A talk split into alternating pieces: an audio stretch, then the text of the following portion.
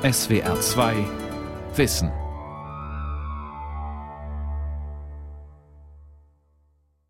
Wir sind vor einer halben Stunde an den Ort des Geschehens gekommen. Im Augenblick ist die Polizei bei der Spurensicherung. Es ist furchtbar anzusehen. Äh, ich muss dieses so persönlich sagen. Es sind die beiden Schuhe von Rudi Dutschke noch auf der Straße. Es sind die Blutflecken zu sehen sorgsam von Kreidestrichen umrahmt, wie es bei den polizeilichen Untersuchungen so zu sein pflegt. Es ist außerdem ein Stück von dem Lauf der Pistole zu sehen. Ein äh, Stück abgesägt scheint es mit der Kimme ganz deutlich. Und außerdem liegt das Fahrrad noch genau in der Stellung, äh, in der Rudi Dutschke auf den Bürgersteig dann stürzte, nachdem er von den drei, vier Schüssen getroffen wurde. Es ist wirklich, es ist einfach schrecklich zu sehen. Ein Berliner Reporter schildert seine Eindrücke am 11. April 1968, also heute vor 50 Jahren. Rudi Dutschke war gerade erst Opfer eines Anschlags geworden. Der junge Hilfsarbeiter Josef Bachmann hatte Dutschke vor dem Berliner Büro des SDS niedergeschossen.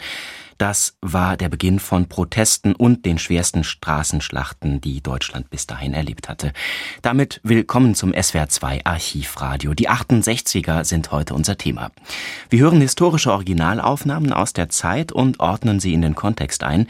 Dabei steht mir heute zur Seite die Journalistin und Historikerin Jeanette Seifert. Schön, dass Sie Zeit haben. Hallo. Hallo. Dutschke war zum Zeitpunkt des Attentats gerade mal 28 Jahre alt. Wie kann jemand in dem Alter eigentlich schon zur Hassfigur für die politische Rechte oder zur Galionsfigur der außerparlamentarischen Bewegung geworden sein?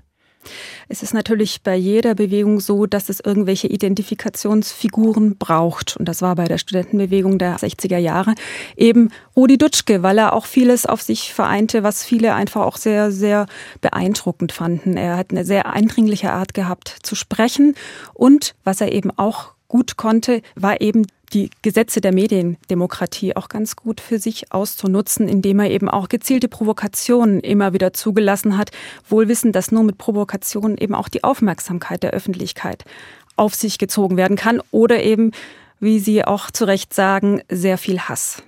Nach dem Anschlag richtet sich der Zorn der Studenten vor allem auf die Verlagsgruppe Springer. Noch am Abend ist ein Reporter vor dem Verlagshaus Springer in Berlin und berichtet für den Südwestfunk und wird Zeuge wütender Proteste.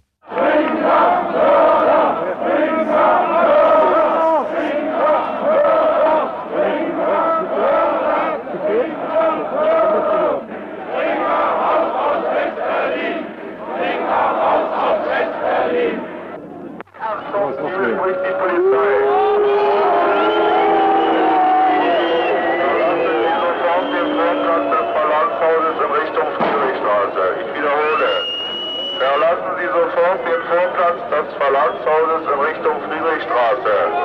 Sie kommen sonst in den Bereich polizeilicher Maßnahmen. Diese Aufforderung ergeht in dem Moment an die Demonstranten, als die übrigen 2000 Demonstranten, die zu Fuß den weiten Weg von dem Gebäude der Technischen Universität bis hierher in die Kochstraße zurückgelegt haben, eingetroffen sind. Es mögen jetzt etwa 3.000 bis 4.000, vielleicht sogar 5.000 junge Demonstranten sein, die hier vor dem Gebäude des Springer Verlages stehen, mit Fackeln und roten Fahnen. In Sprechchören formulieren sie immer wieder ihren Protest gegen diese Zeitungen, gegen diesen Verlag.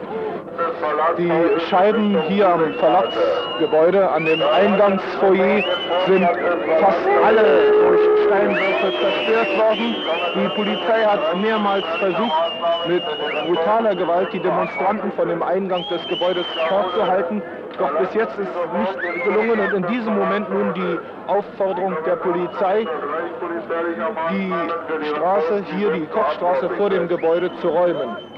In diesem Moment wird von der Polizei der Wasserwerfer eingesetzt. Die Strahlen des Wasserwerfers streichen jetzt hier über die Köpfe der Demonstranten hinweg. Von allen Seiten versucht jetzt die Polizei auf die Demonstranten einzudringen. Sie versucht hier für den Springer-Konzern, für Axel Cäsar Springer, die Straße frei zu machen. Zwei Wasserwerfer hier in Aktion unmittelbar vor der großen Rotation des Hauses Springer. Wir sind jetzt in unmittelbarer Nähe des Wasserstrahls.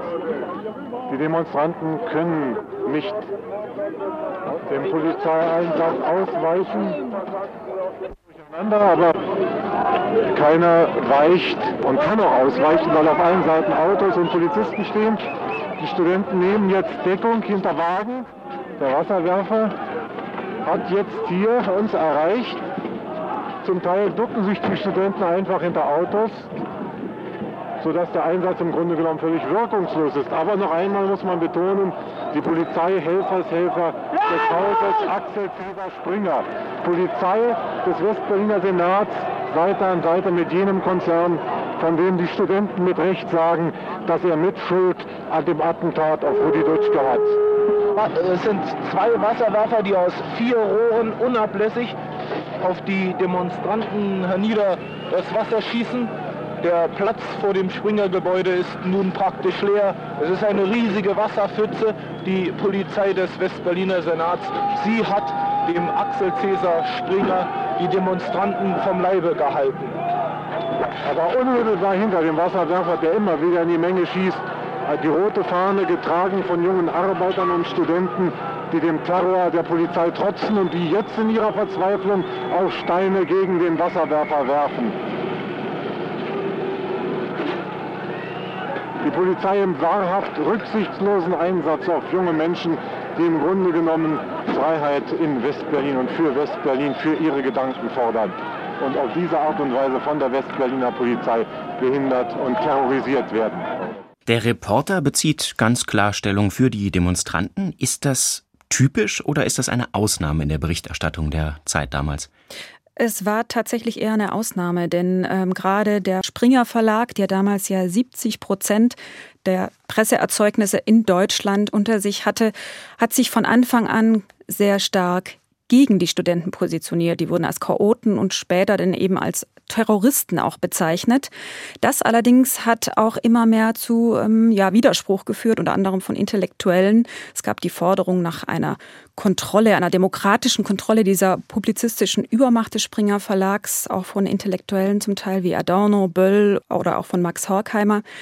Die sprachen von einer Manipulation der unmündigen Massen. Und das, was wir gerade gehört haben, also die Polizei als Helfershelfer des Axel Springer Verlags oder auch persönlich von Axel Springer, das ist wohl auch so eine Art Gegenbewegung gegen diese publizistische Übermacht des Springer Verlags. Und deshalb wohl dann auch der Reflex nach dem Attentat, wir greifen den Springer Verlag an. Ganz genau. Also das war tatsächlich eine direkte Folge auch dieser Kritik am Axel Springer Verlag. Es gab den Vorwurf, dass die Springer Presse eine Art Pogromstimmung erzeugt hat gegen die Studenten. Und tatsächlich eine Schlagzeile in der Bild-Zeitung lautete, stoppt den Terror der Jungroten oder auch in der BZ Störenfriede aus Merzen. Also das war schon auch eine sehr martialische Sprache zum Teil. Und nach dem Attentat auf Rudi Dutschke sagte Bernd Rabel bei einer Veranstaltung, der Hauptschuldige, der sitzt in der Kochstraße oder eben auch dieser Wahlspruch, Bild schoss mit. Wir sprechen über die 68er heute. Lassen Sie uns noch mal kurz über den Begriff sprechen. Warum eigentlich 68er und haben sich die 68er eigentlich selbst 68er genannt? Tatsächlich ist der Begriff viel später erst entstanden. So um den Jahrestag in den 80er Jahren, also 1988 rum, ist er tatsächlich sehr stark geprägt worden, auch medial geprägt worden. Selbst haben die sich nicht so bezeichnet. Und wenn man heute 68er fragt, wie sie sich selber eigentlich bezeichnen würden, würden sie dann eher sagen, sie wären 67er. Und zwar deswegen, weil 67, genauer gesagt am 2. Juni 1967, eben Benno Odesorg erschossen wurde im Zusammenhang mit einer Demonstration gegen den Schah von Persien in Berlin. Und das war für viele Studenten, junge Leute damals so eine Art Initiationsereignis, ein Erweckungserlebnis oder eben auch der Zündfunke, der dann die Studentenbewegung in Deutschland erst so richtig befeuert hat. Und deshalb hören wir uns das Ereignis noch einmal an. Am 2.6.1967 berichtet der SFB von den Ereignissen um den Scharbesuch. Reporter ist Erich Nieswand.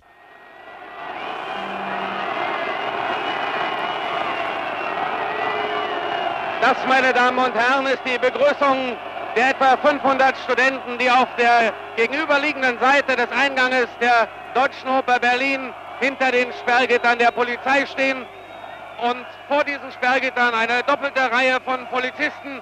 Der Schah ist eben vorgefahren. Sein Wagen wurde unter das Überdach der Oper gefahren, damit ihn die Eier und die Tomaten, die hier geworfen werden, nicht erreichen. Die Straße sieht bereits aus wie ein Schlachtfeld. Zwischen der Polizei und den Demonstrierenden kam es bereits zu mehreren Handgreiflichkeiten. Und es war leider bedauerlich festzustellen, dass die Polizei auch heute wieder einen recht nervösen Eindruck macht. Sie hat äh, auf einzelne Personen mit mehreren Leuten eingeschlagen und nicht nur mit ihren Gummiknüppeln, sondern auch mit Fußtritten. Dieses habe ich selbst gesehen.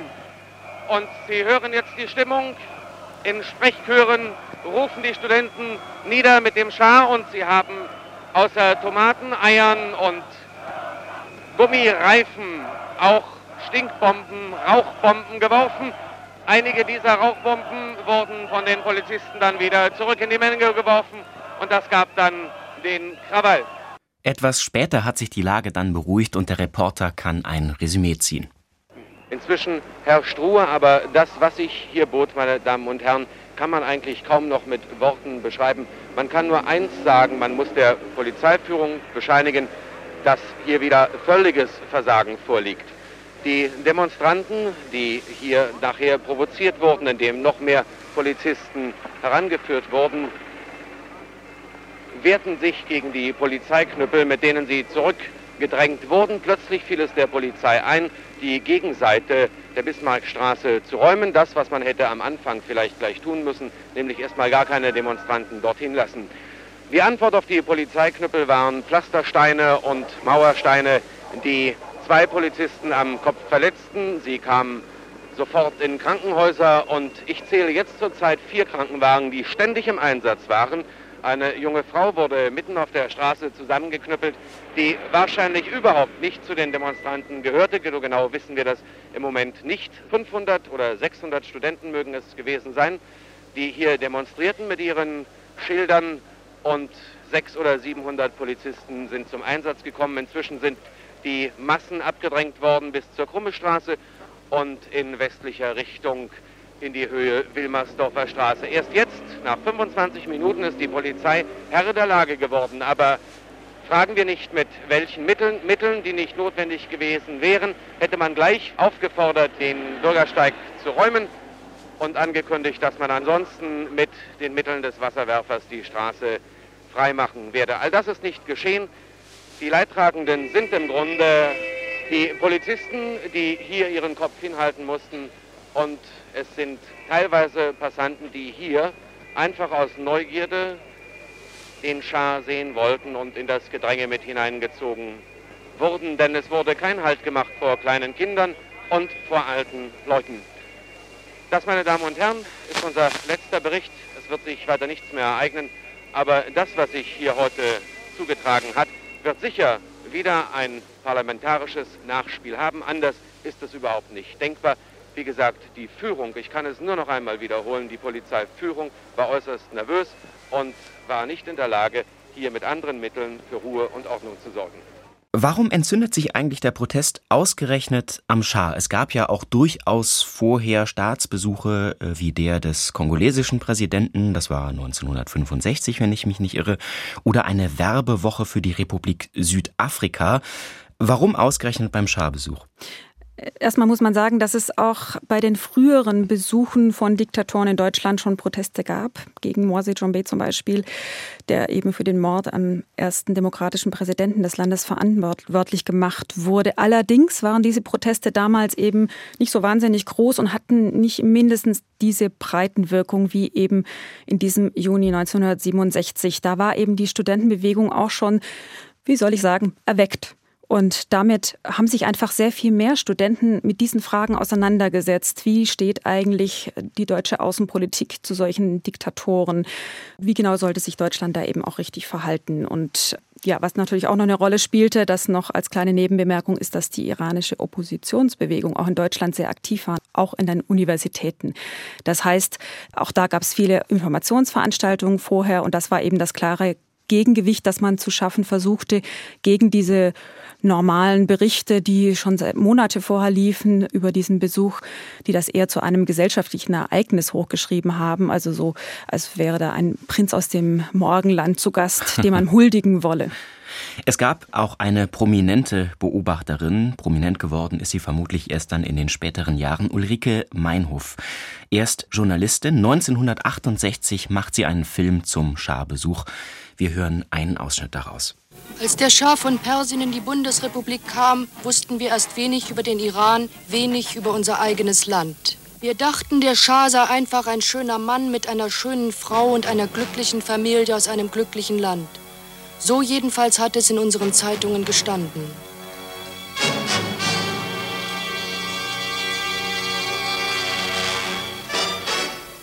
Erst die Studenten mussten kommen und Flugblätter verteilen. Da erst erfuhren wir die Wahrheit über den Schah. Dass er schuldig ist, aufrechterhalten zu haben, das Analphabetentum von 80 Prozent der Bevölkerung, nicht verhindert zu haben, dass jedes zweite Kind stirbt. Dass er selbst jährlich 400 Millionen Dollar kassiert und seine Untertanen bei nur 70 Dollar hungern. Aber als die Studenten auf die Straße gingen, um die Wahrheit über Persien bekannt zu machen, auf die Straße, weil eine andere Öffentlichkeit als die der Straße ihnen nicht zur Verfügung stand, da kam auch die Wahrheit heraus über den Staat, in dem wir selbst leben. Da kam heraus, dass man einen Polizeistaatschef nicht empfangen kann, ohne selbst mit dem Polizeistaat zu sympathisieren. Die Proteste gegen einen Polizeistaatschef entlarvten unseren Staat selbst als Polizeistaat. Polizei- und Presseterror erreichten am 2. Juni in Berlin ihren Höhepunkt. Da begriffen wir, dass Freiheit in diesem Staat die Freiheit für den Polizeiknüppel ist und Pressefreiheit im Schatten des Springer-Konzerns die Freiheit, den Knüppel zu rechtfertigen.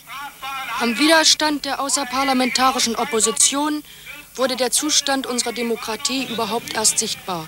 Die Bereitschaft der Herrschenden und Regierenden zum offenen Terror überzugehen, wo immer Demokraten auf ihr Recht, das Recht, pochen.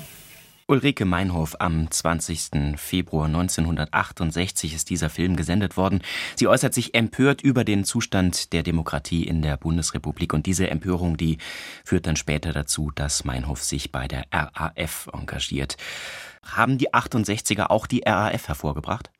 Also richtig ist auf jeden Fall, dass die RAF aus einem Teil der Studentenbewegung hervorging.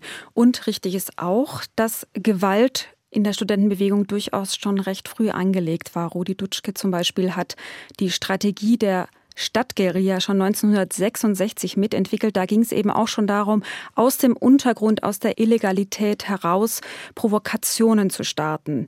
Das heißt, die Gewalt war durchaus da, aber, und das ist eben auch wahr, es war nur ein kleiner Teil, der sich dann eben später auch so radikalisierte. Und diese Entwicklung war auch nicht zwangsläufig. Das sieht man daran, dass die Studentenbewegung in anderen Ländern, zum Beispiel in Frankreich, ja eben nicht zu diesen Entwicklungen wie der RAF führte. Das heißt, das ist auch ein Stück bundesdeutscher Besonderheit. Wir sehen an dem Beispiel des Schah-Besuchs, dass es einfach auch internationale Motive brauchte für die außerparlamentarische Opposition, für die Studentenbewegung. Das betrifft natürlich vor allem das größte, das bewegendste Motiv, den Vietnamkrieg. Das war Thema von einigen Vietnam-Kongressen. Beim größten trat dann eben auch Rudi Dutschke auf im Februar 1968. Und daran sieht man nochmal gut das, was wir eingangs auch gesagt haben. Was ist das für ein Typ? Warum schafft es Dutschke und wie schafft er es, seine Anhänger zu mobilisieren? Genossinnen und Genossen, ich denke, es ist notwendig, in dieser dritten Ebene, die wir jetzt diskutieren, der antiimperialistische Kampf in den Metropolen auch zu problematisieren, unsere Situation und Klarheit zu gewinnen über die Aufgaben, über die Schwere unseres Kampfes, aber über die Möglichkeiten unseres Kampfes. Jede radikale Opposition gegen das bestehende System, das uns mit allen Mitteln daran hindern will, Verhältnisse einzuführen, unter denen die Menschen ein schöpferisches Leben ohne Krieg, Hunger und repressive Arbeit führen können, muss heute notwendigerweise global sein. Die Globalisierung der revolutionären Kräfte ist die wichtigste Aufgabe der ganzen historischen Periode, in der wir heute leben und an der menschlichen Emanzipation arbeiten.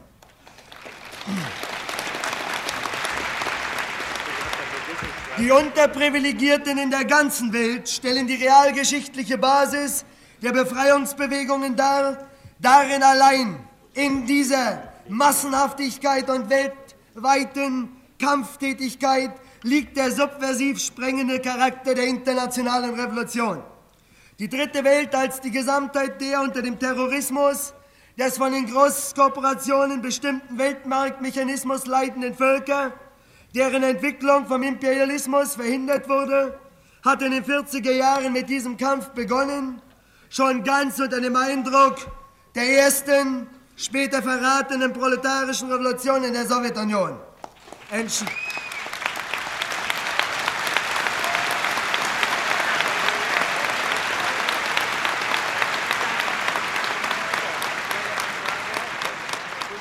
Aus diesem Verrat ist nicht zu folgen, dass die Sowjetunion aus dem revolutionären Prozess rausgefallen ist. Daraus ist zu folgen, dass der revolutionäre Prozess nicht identisch ist mit der Sowjetunion und dass er sie wieder reinholen wird.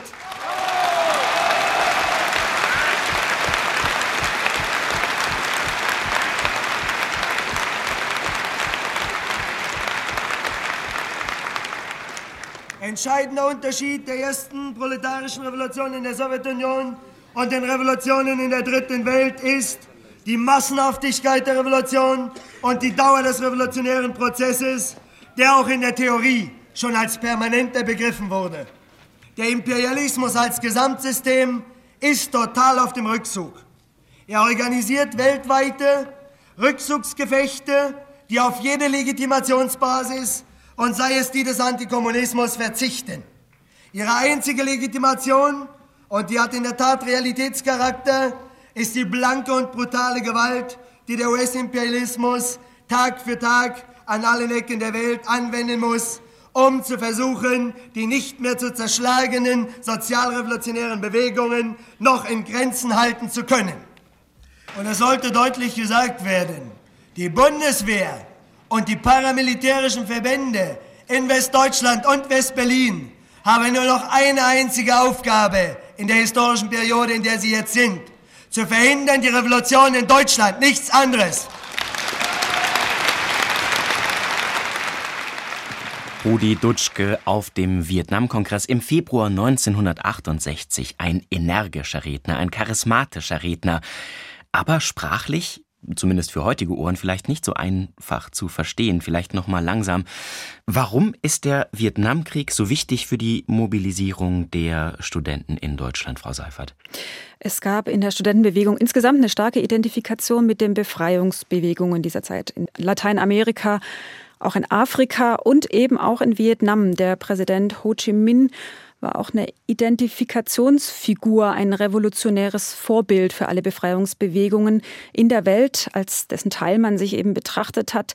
Was in diesem Redeausschnitt auch zum Ausdruck kam, war ein starker Anti-Amerikanismus, der auch in der Studentenbewegung eine große Rolle spielte, der letztendlich bei vielen auch einfach eine Enttäuschung war über John F. Kennedy. Der war ja angetreten als die große Hoffnungsfigur, der Hoffnungsträger, dass sich eben auch was in der US-Politik ändert. Auch er war eben sehr charismatisch und hatte auch in Deutschland viele Fans. Und was er dann eben tat, war mitnichten diesen Krieg in Vietnam zu beenden, sondern ihn noch weiter zu eskalieren. Da war man eben auch sehr, sehr enttäuscht. Aber was wirklich auffällt, ist die Sprache. Relativ abstrakt, akademisch, kompliziert für heutige Verhältnisse. Wie viele Menschen konnte man mit solchen Reden tatsächlich erreichen? Also ich denke, das äh, war damals wie heute so, dass viele doch schlicht und ergreifend gar nicht verstanden haben, worauf er da so sozusagen rekurriert. Das war schon sehr verschwurbelt alles, sehr theoretisch, sehr abgehoben, entstanden aus diesen intellektuellen Zirkeln, die sich damals regelmäßig zu Diskussionen trafen. Da war er einfach rhetorisch auch geschult. Aber ich denke, die Zielgruppe war tatsächlich einfach eine studentische, ja, Minderheit, muss man sagen. Das hat auch damit zu tun, dass damals gerade mal zehn Prozent ungefähr eines Jahrgangs tatsächlich studierte. Das heißt, diese Akademiker, an die er sich da wendet, das war wirklich eine absolute gesellschaftliche Minderheit und in vielen Teilen der Bevölkerung ist das doch auf Unverständnis gestoßen. Zum einen, weil man es nicht verstanden hat, zum anderen, weil es doch auch einfach Themen war, die die normale Bevölkerung jetzt nicht so wirklich beschäftigt hat. Man hat ja auch versucht, so ein bisschen den Schulterschluss mit Arbeitern hinzubekommen unter den Studenten. Und ich glaube, dass das nicht gelang, das hatte auch genau damit zu tun, dass diese ganzen Themen einfach zu abgehoben waren und auch die Sprache einfach zu umständlich und letztendlich nicht lebenspraktisch genug. Viel Unverständnis gab es dafür auch bei den Parteien. Ein gutes Beispiel dafür ist die Gegendemonstration in Berlin drei Tage nach dem Vietnamkongress mit Vertretern aller Parteien. Auch die SPD war dabei. Da fielen dann solche Schlagworte wie Berlin darf nicht Saigon werden.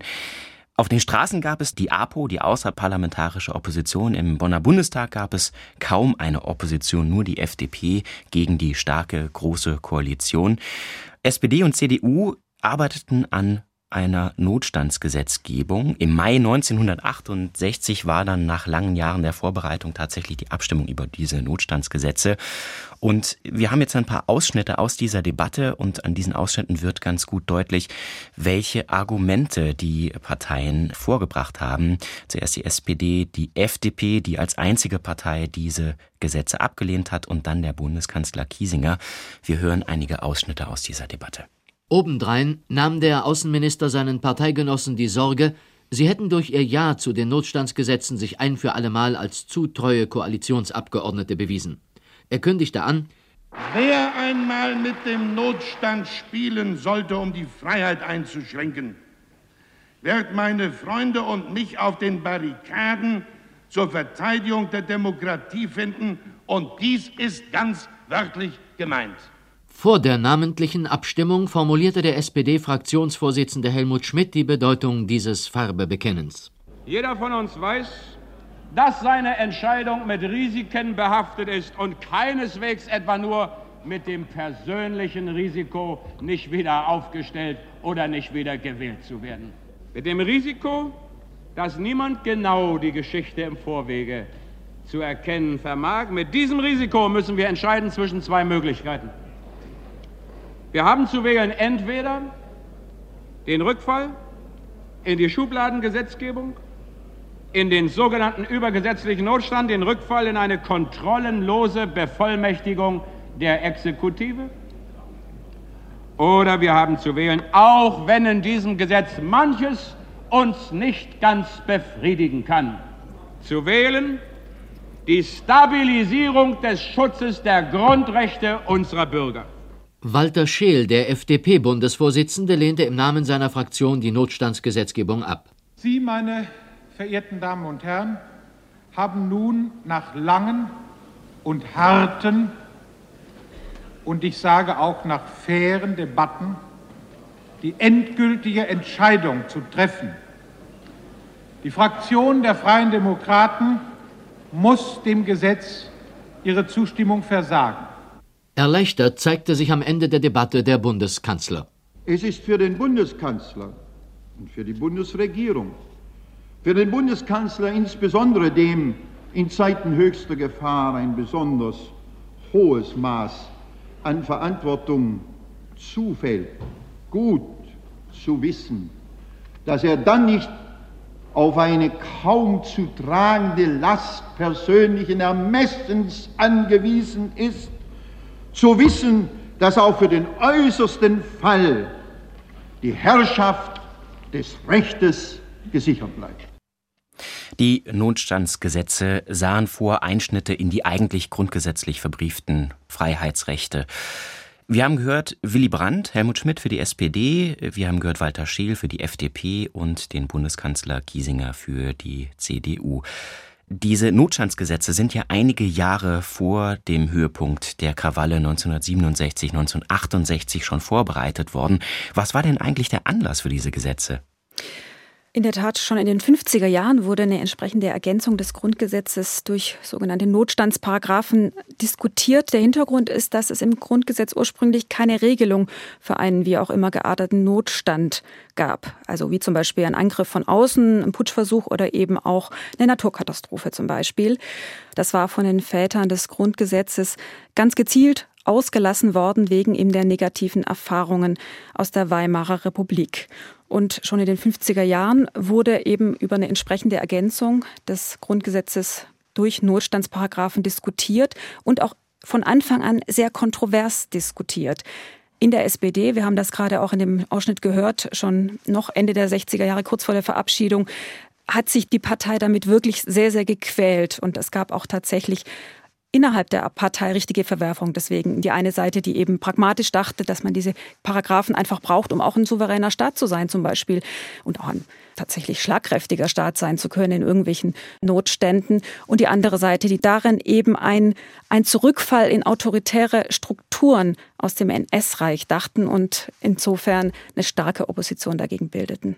Auf jeden Fall fiel diese Bundestagsdebatte natürlich zusammen mit den schlimmsten Krawallen, die das Land bis dahin erlebt hatte, mit den größten Protesten. Dazu kommt noch der Bundeskanzler Kiesinger, der ja auch wegen seiner Vergangenheit dann zur größten Hassfigur eigentlich avanciert ist. Ja, das war tatsächlich so. Wegen seiner Verstrickung in das NS-Regime galt er vielen eben als Repräsentant des Dritten Reiches, gerade bei den Studenten. Und da muss man eben auch bedenken, dass die Aufarbeitung der NS-Zeit ein sehr wichtiges Motiv der früheren Studentenbewegung war. Bis dahin wurde ja in Deutschland eher der Mythos gepflegt, wir wussten ja von nichts oder wir haben eben nur Befehle ausgeführt. Und was die 68er da taten im privaten, auch im politischen Bereich, war nachzufragen. Zum Beispiel die Väter zu fragen, was habt ihr eigentlich damals gemacht? Wart ihr NSDAP-Mitglied? Wart ihr irgendwie involviert? Das hat auch in den Familien tatsächlich zu Verwerfungen geführt. Aber auch in den Universitäten, denn man wusste eben, viele Professoren hatten auch eine Nazi-Vergangenheit und haben eben diese Verbrechen zum Teil auch unter dem Deckmantel des Schweigens begraben. Und das war einfach ein ganz, ganz wichtiger, auch gemeinsamer Aspekt bei der bundesrepublikanischen Studentenbewegung. Hat nun diese Zustimmung der SPD zum Notstandsgesetz der Partei geschadet oder genutzt? Das ist die Frage, da muss man eben fragen, bei wem geschadet oder genutzt. Mhm. Geschadet hat es ganz sicherlich bei den jungen Menschen, die eben die Hoffnung hatten, dass die SPD wenigstens da ein Gegengewicht ist zu diesen so empfundenen autoritären Tendenzen in der Bundesrepublik.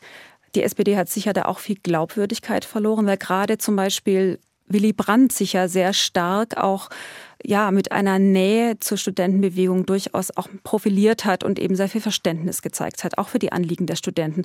Und da hat man tatsächlich auch eine Menge, ja, an Sympathie verloren. Auf der anderen Seite darf man natürlich nicht vergessen, das war eben auch nur eine Minderheit, die so dachte. Viele waren auch der Meinung tatsächlich, wir sind jetzt ein souveräner Staat.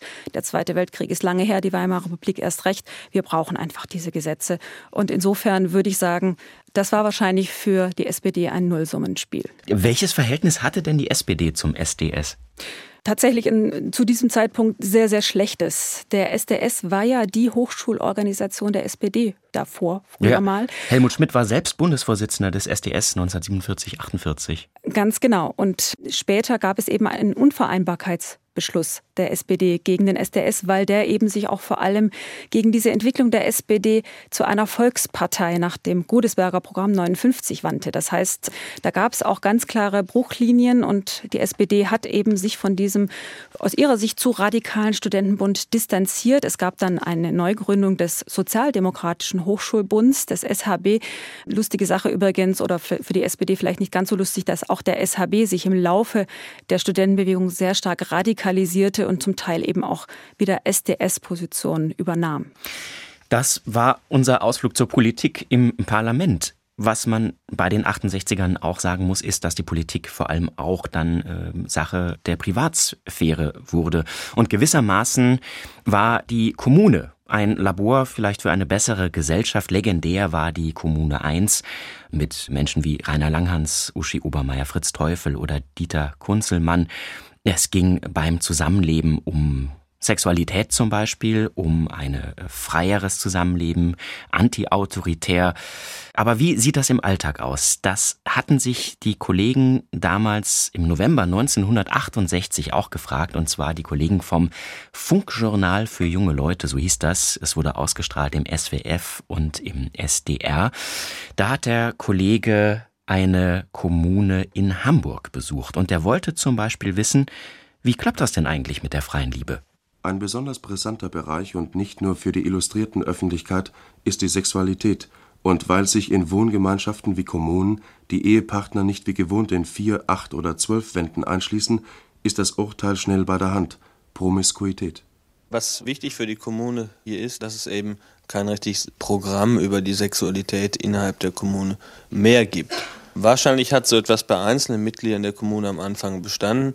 Wir sind sehr schnell in der Diskussion dazu gekommen, dass wir nicht wissen, was kollektive Sexualität ist und sind in der Praxis sehr schnell dahin gekommen, dass wir das nicht praktizieren konnten. Es hat Ansätze dazu gegeben, dass sich eben außerhalb dieser Zweierverhältnisse oder zusätzlich eben weitere sympathische Bindungen herausgebildet haben, äh, die allein durch das Zusammenleben und durch das Kennenlernen der anderen Kommunemitglieder entstanden sind. Dann natürlich wird von daher auch möglich, dass diese neuen Bindungen letztlich auch irgendwann mal ins Bett finden. Dass viele Zweierverhältnisse eben gerade noch dahingehend repressiv sind, dass eben äh, die Männer ihre Frauen als Eigentum hier ansehen und sobald eben äh, Frauen Eigeninitiative entwickeln, eben Bindungen zu anderen Männern aufnehmen, dass die Männer eben eifersüchtig reagieren. Das ist doch genau das, was sie eben an bürgerlichen Ideologie damit hier in diese Kommune hineingetragen haben dieses Eigentumsverhältnis zu den Frauen. Was anderes, was ich meine, was sehr wichtig ist hier, dass hier durchaus äh, Zweierverhältnisse fortbestehen können. Aber entscheidend ist auch, dass einfach Kommunikation auch zu anderen aufgenommen werden kann, dass Zweierverhältnis aufgebrochen werden kann, dass ich nicht mit all meinen Problemen und so weiter immer zu einem und dem gleichen komme, sondern dass ich eben Möglichkeit habe, entweder mit Frauen oder mit Männern eben diese Probleme zu diskutieren und ich von daher eben in eine Beziehung auch mit anderen treten kann. Es muss ja nicht immer eine sexuelle auch sein. Gerade für eine sexuelle äh, Beziehung zu anderen Männern habe ich eben eine gewisse Hemmung. Ich meine, theoretisch kann ich sie akzeptieren, aber ich meine, praktisch kann ich da einfach nicht so schnell über meinen Schatten hüpfen. Ne? Da will man die bürgerliche Ideologie aufbrechen und dann klappt's doch nicht so im Alltag. Das betrifft dann auch noch einen weiteren wichtigen Punkt, der zur Sprache kommen muss, wenn so viele junge Menschen in einer Wohngemeinschaft zusammenleben. Das hat sich bis heute im Übrigen überhaupt nicht verändert. Wie hält man es mit der Ordnung? Wenn Illustrierte manchmal Fotos vom äußerlichen Zustand der Kommunen zeigen, schaudert's normalerweise den Freund der Ordnung. Wir haben auch dieses ganz praktische Thema angeschnitten, denn einen Hausmeister, eine Hausordnung und einen kategorischen Imperativ kann es natürlich bei denen nicht geben, die auf der Selbsttätigkeit und rationalen Einsicht des Einzelnen beharren wollen. Was nun die Organisation dieser wirklich äh, so banalsten Dinge, die notwendig sind zur eigenen Reproduktion, wie Einkaufen, Sauberhalten etc. betrifft, so würde ich doch sagen, dass es der falsche Weg ist, diese Organisation so in einem etwas autoritären Sinne aufzufropfen, umso qualifizierter und intensiver die politische Diskussion innerhalb äh, einer Kommune ist, umso besser regeln sich diese Probleme, weil nämlich durch diese politische Diskussion das Maß der Selbsttätigkeit der einzelnen Mitglieder zunimmt. Das ist eine recht abstrakte Forderung, die sich zumindest in unserem Fall so nicht bestätigt hat.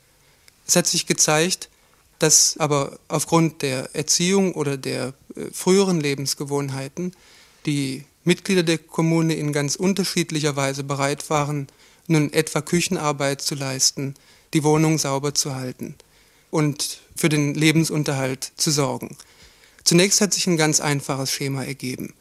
Die Frauen, diejenigen, die vorher schon für sich gekocht hatten oder im Zusammenleben mit anderen diese Arbeit Hausarbeit und Küche besorgt hatten, haben hier genau die Rolle übernommen.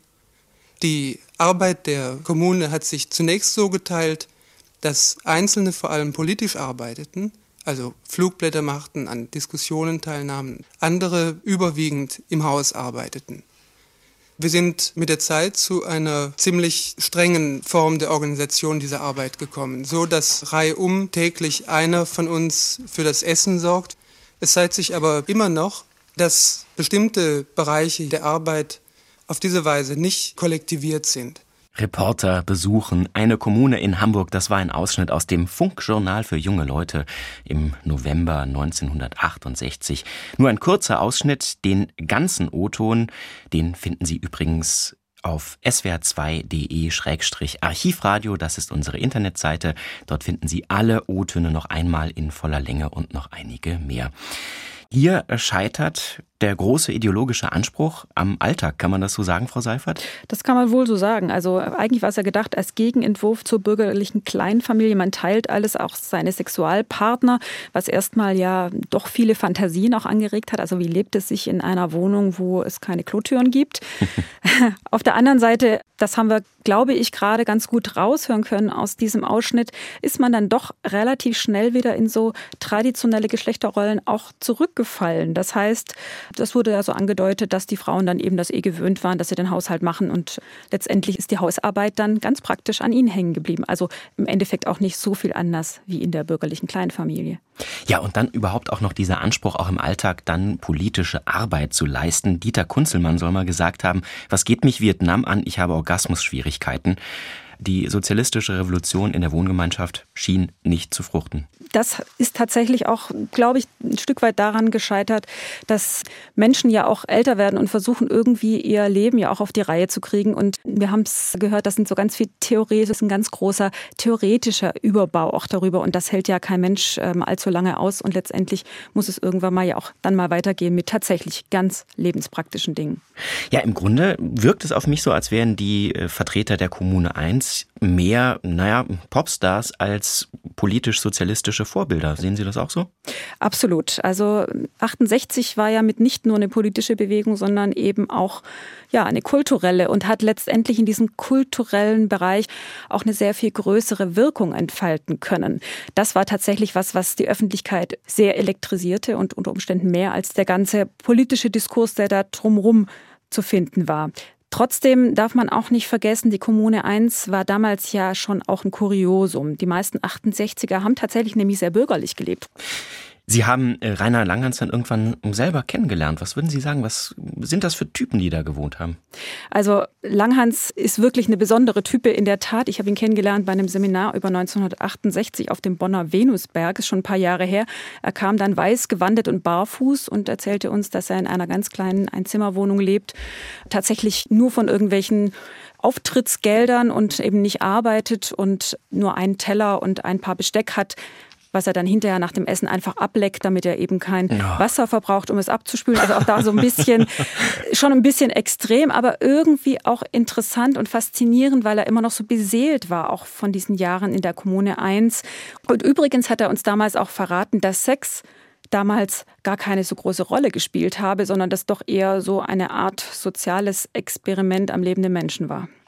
Solche Sprüche wie der von Dieter Kunzelmann, was geht mich Vietnam an, ich habe Orgasmusschwierigkeiten, die kamen übrigens gar nicht gut an beim SDS. Dort wurde die Kommune 1 dann ausgeschlossen und konnte dann zwar noch teilhaben an Diskussionen wie die, die wir gleich hören, aber nichts mehr mit abstimmen. 1968 wurde es auch bei den Veranstaltungen der SDS immer schwieriger, einen gemeinsamen Nenner für die Bewegung überhaupt noch zu finden.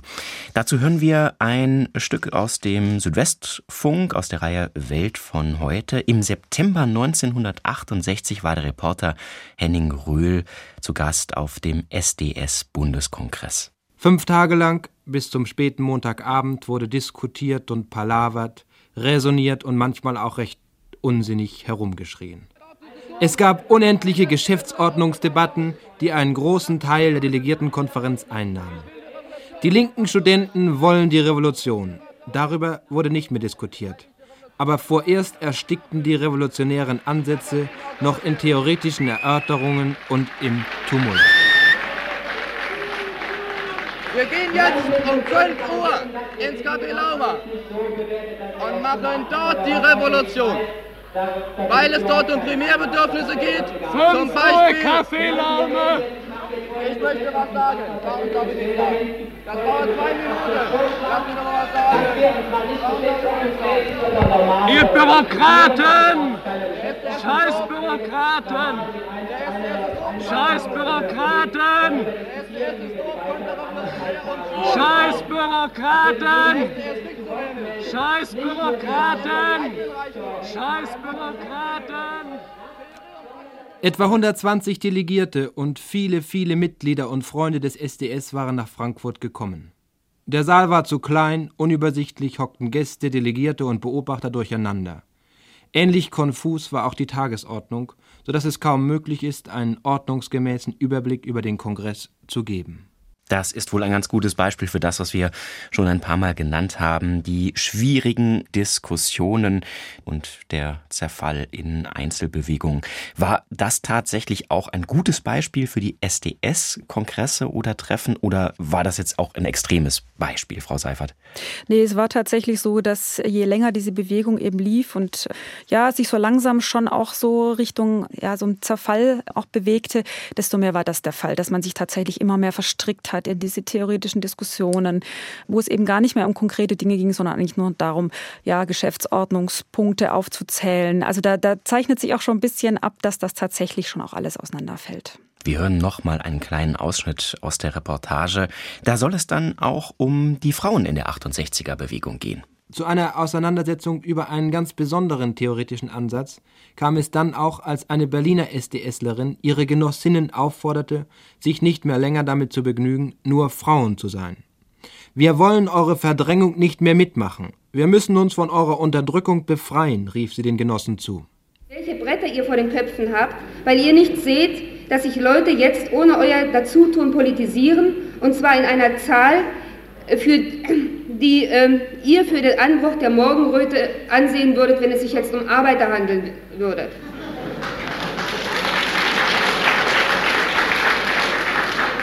Eure Veranstaltungen sind ziemlich unerträglich. Die Aggressionen, die, Aggressionen die, hier alle, äh, die hier alles bestimmen, kommen nur teilweise aus politischen Einsichten in die Dummheit des anderen Lagers. Sagt doch endlich, dass ihr auch dass ihr euch die neue Strategie so lange nicht aus der Nase ziehen könnt, als ihr noch so kaputt seid vom letzten Jahr. Sagt ihr, dass ihr den Stress nicht länger ertragen könnt, euch in politischen Aktionen zu verausgaben, ohne damit einen Lustgewinn zu verbinden. Und sagt doch, dass man dies eigentlich auch im S diskutieren sollte. Warum kauft ihr euch denn alle den Reich? Warum sprecht ihr denn vom Klassenkampf 4 und von Orgasmusschwierigkeiten zu Hause?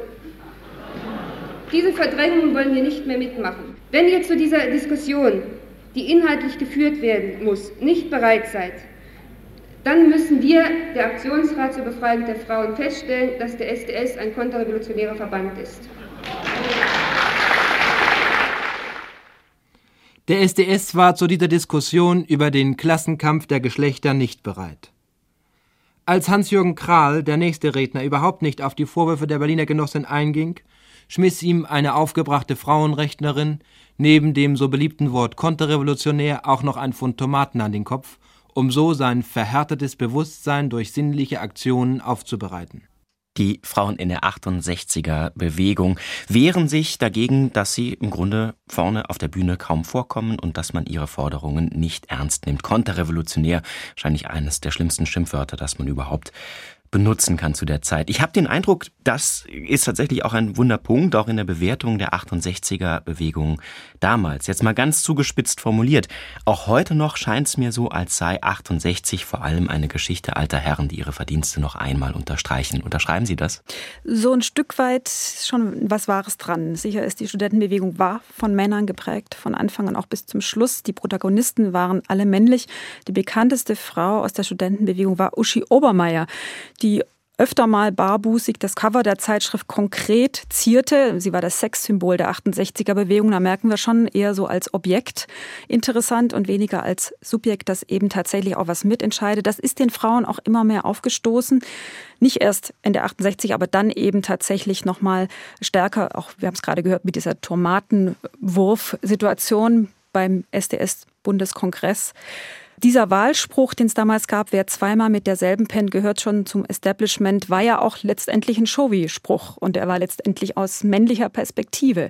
Das heißt, die Männer hatten von dieser Liberalisierung, von der sexuellen Revolution sicherlich erstmal mehr als die Frauen. Und auch bis heute ist es so, da haben Sie auch wiederum recht mit dem, was Sie sagen.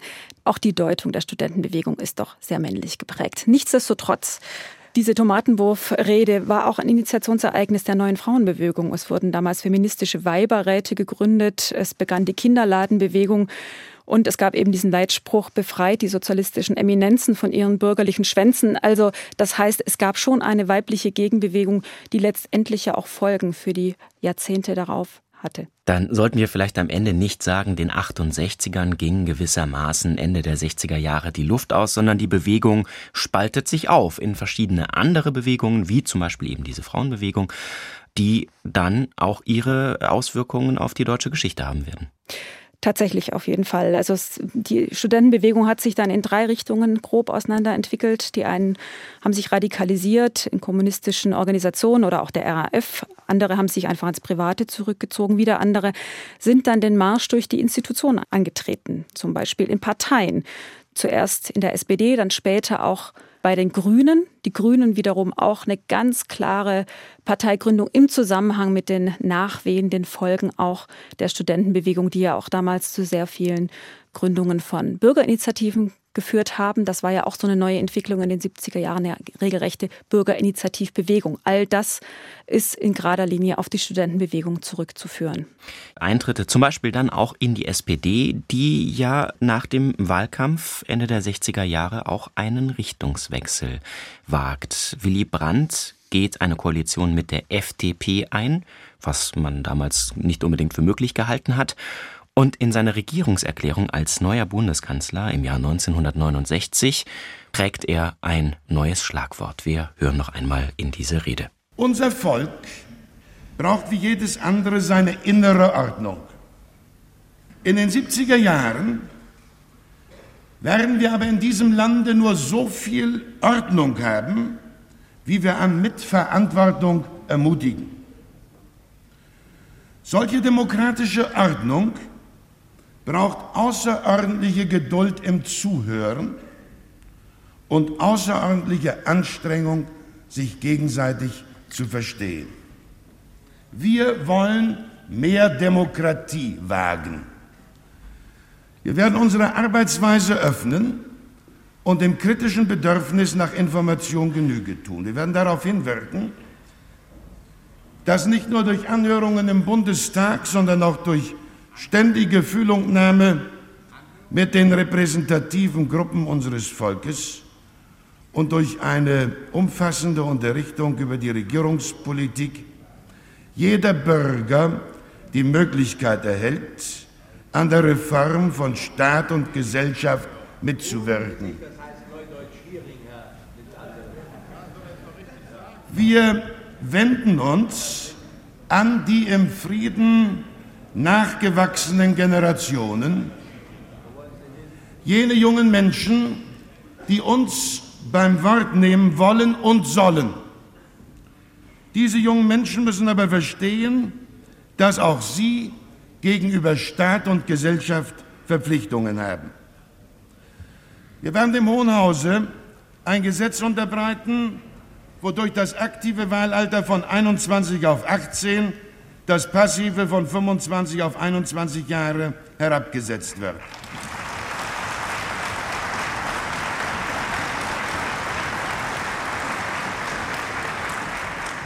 Wir werden auch die Volljährigkeitsgrenze überprüfen.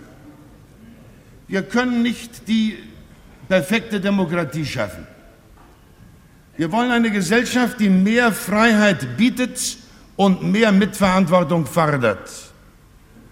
Diese Regierung sucht das Gespräch, sie sucht kritische Partnerschaft mit allen, die Verantwortung tragen, sei es in den Kirchen, der Kunst, der Wissenschaft und der Wirtschaft oder in anderen Bereichen der Gesellschaft. Der neue Bundeskanzler Willy Brandt will mehr Demokratie wagen, das war das berühmte Schlagwort. Im Grunde war das ein Zuruf an die Opposition auch und vor allem an die außerparlamentarische Opposition. Ja, wir haben euch verstanden. Kann man das so interpretieren? Ja, absolut. Das heißt, der Regierung unter Willy Brandt ist es gelungen, diese Aufbruchsstimmung von 68 ein Stück weit aufzunehmen und ja auch ganz konkret in eine Reformagenda zu gießen.